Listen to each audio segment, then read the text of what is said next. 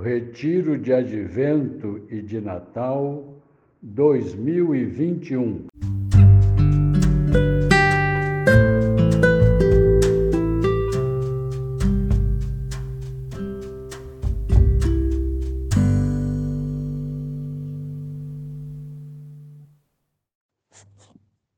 Dia 4 de janeiro, terça-feira depois da Epifania.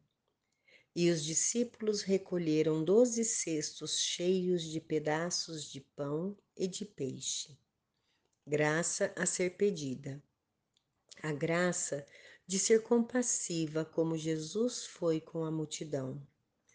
Jesus se retira com seus discípulos para um local tranquilo. Ele busca um pouco de descanso para si e para eles. Ele quer ficar a sós com o Pai, ou seja, quer o silêncio, quer rezar. Mas as necessidades dos outros são imensas e uma multidão de famintos vai ao encontro de Jesus. Ele teve compaixão, porque eles estavam como ovelhas sem pastor.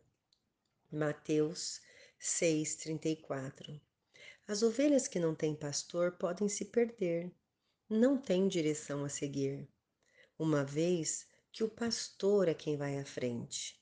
Jesus acolhe, cuida, cura, dá a segurança que as ovelhas têm no redil.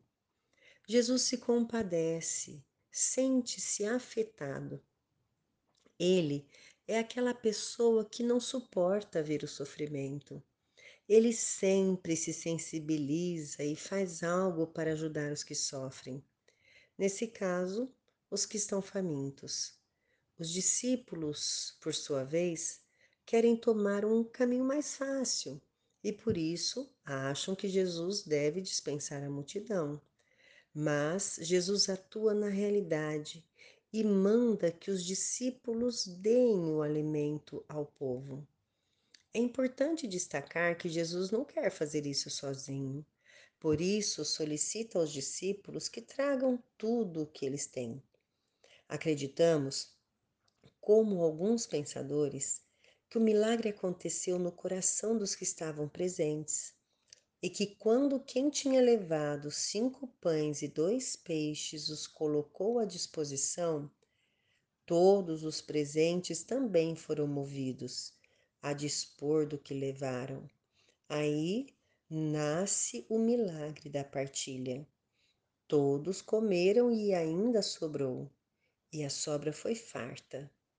O padre Manuel Iglesias nos provoca quando pergunta: O que estamos fazendo com os doze cestos que sobraram? Olho para minha realidade e vejo de que está cheio o meu cesto. Fazer memória dos dons e bens pessoais com um olhar mais atento e amplo, posso também descobrir a multidão de famintos, desempregados, doentes, idosos, solitários, abandonados, que me cercam e esvaziar o meu cesto, distribuindo o que tenho nele guardado. Depois, posso sentar-me com Jesus, que se sentou com o povo faminto e partilhou da alegria de ser também saciado. Composição de lugar. Com os olhos da imaginação, veja o lugar onde os barcos com a multidão foram se atracando e Jesus, que os acolhia com carinho e atenção. Contemple a cena bíblica.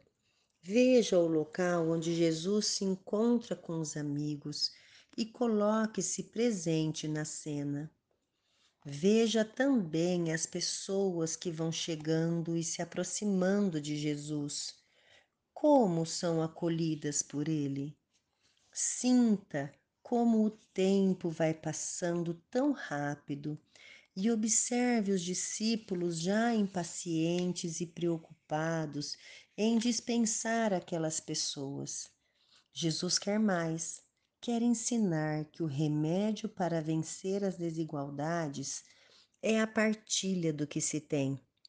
Assim, não haverá necessitados e haverá fartura para todos, com uma larga vantagem de sobras. Vejo Jesus organizando as pessoas em grupos, sento-me em um grupo e fico observando os gestos de Jesus, que recebe os alimentos que cada um vai levando. Eu também me levanto e entrego o que estava guardado. Ele dá graças ao Pai e autoriza a distribuição. Tudo muito organizado, todos ficam saciados.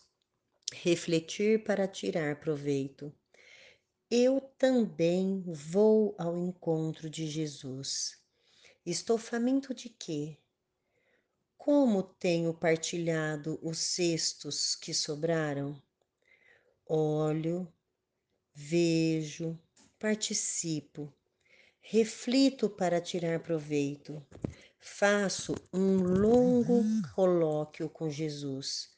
Concluo minha oração rezando um Pai Nosso, uma Ave Maria, um Glória ao Pai e faço as anotações com um resumo do meu encontro com o Senhor ver novas todas as coisas em Cristo.